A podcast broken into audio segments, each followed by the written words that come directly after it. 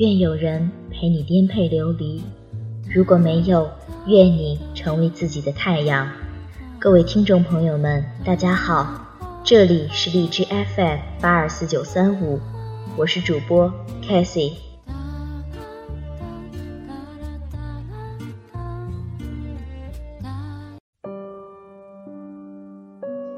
今天与大家分享一个温情小故事。冬去春来，岁月神偷。如果真的可以用喜欢的东西填平苦海，愿能换亲人一个永恒。外公年过八旬之后，身子越发虚弱，近来骨质增生严重，只能长时间的卧床休息。他是一个坐不住的人，退休以后更是像个老顽童。晴天的时候会准时在下午三点出去转一圈，雨天的时候会呼唤朋友在家里打一下午麻将。他有一双巧手，喜欢做木工铁艺，时不时就给家里做个小椅子。他还热衷旅游，去年还拉着外婆自助游去了西安。他爱倒腾新鲜玩意儿，今天酿酒，明天种菜，后天又开始栽花。而现在，他从卧室走到厨房都觉得困难。对这样一个宅不住的人来说，该是多大的折磨啊！记得小时候，外公会在校门外接我，骑着二八凤凰牌自行车，每天放学后向右转，就能看到他牵着车停在一百米外的榕树下，高高瘦瘦的，很挺拔。他在后座上安一个小软垫，在车轱辘上装一对小踏板，我靠着他的背，可以安稳地打个盹，一睁眼便到家了。十二三岁的时候开始自己骑车上学，和外公变成了一周一见。他教我打气、修链条，偶尔会唠叨我不懂得保养车子。他给我做过一个小车铃，玫红色的。可惜后来那部车被偷了，他又念我没有防盗意识。高中的时候我在市郊，坐校车上学以后，自行车变成了摆设。外公骑自行车也少了，他开始种菜，每逢家庭聚餐便塞给我们一把青菜，两颗西红柿。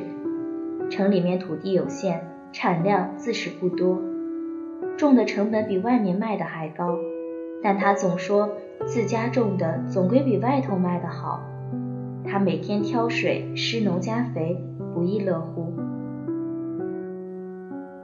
上大学以后，和亲人团聚的日子变成一年两度，而现在竟然已快两年不见。前两年外公八十大寿的时候，我正在考试，老妈说大合照大家都在，就缺了你，只好 P 上去。前些日子，大表哥发来信息，说是二表哥带女朋友来，全家一起吃饭，却总觉得少了个你。再后来，我接到了外公病重的消息，某天稍稍好些，去泡温泉，还晕倒了。可是当我一个电话打过去，老人家首先问的还是你吃了没有，冬天要多穿衣服啊。然后他轻描淡写的说：“我没事儿，我没事儿。”我当时心里一酸，泪就滚了下来。近来在学习烘焙，每每烤出美味的蛋糕，我总想，要是家人在该多好。老爸是甜，外公也喜欢。外公擅长做的马蹄糕，剔透的水晶糕裹着马蹄碎，表面撒一点红糖粒、白芝麻。不油不腻，比外头卖的都好吃。可惜在我学会他的手艺之前，他已经很长时间没力气再操锅。我还想邀他来欧洲，看看这里是有多么的不同。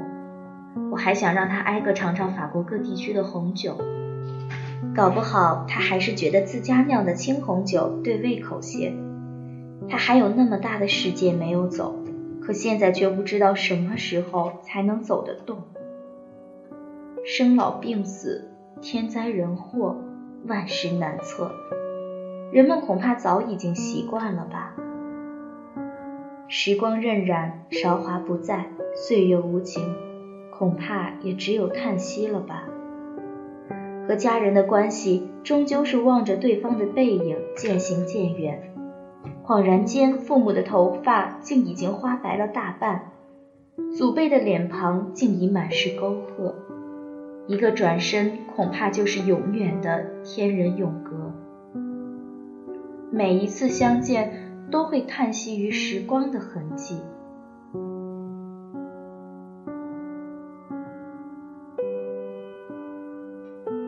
虽说有树欲静而风不止，子欲养而亲不在的悲伤，可就算是久病床前的孝子，眼睁睁看着亲人的生气一点一点弱下去，心里也是说不出的难受。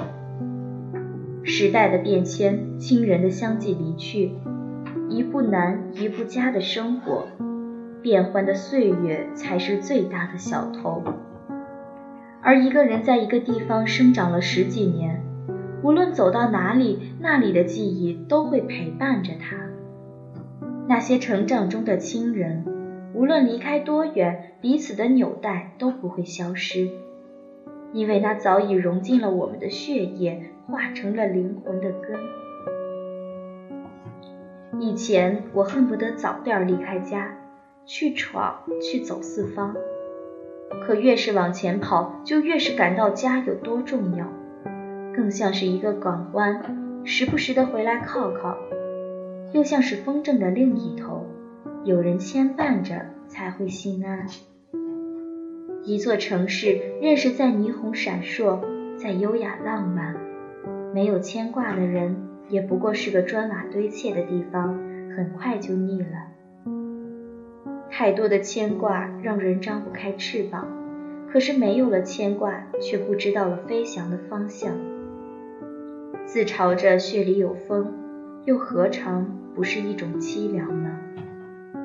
冬去春来，岁月神偷。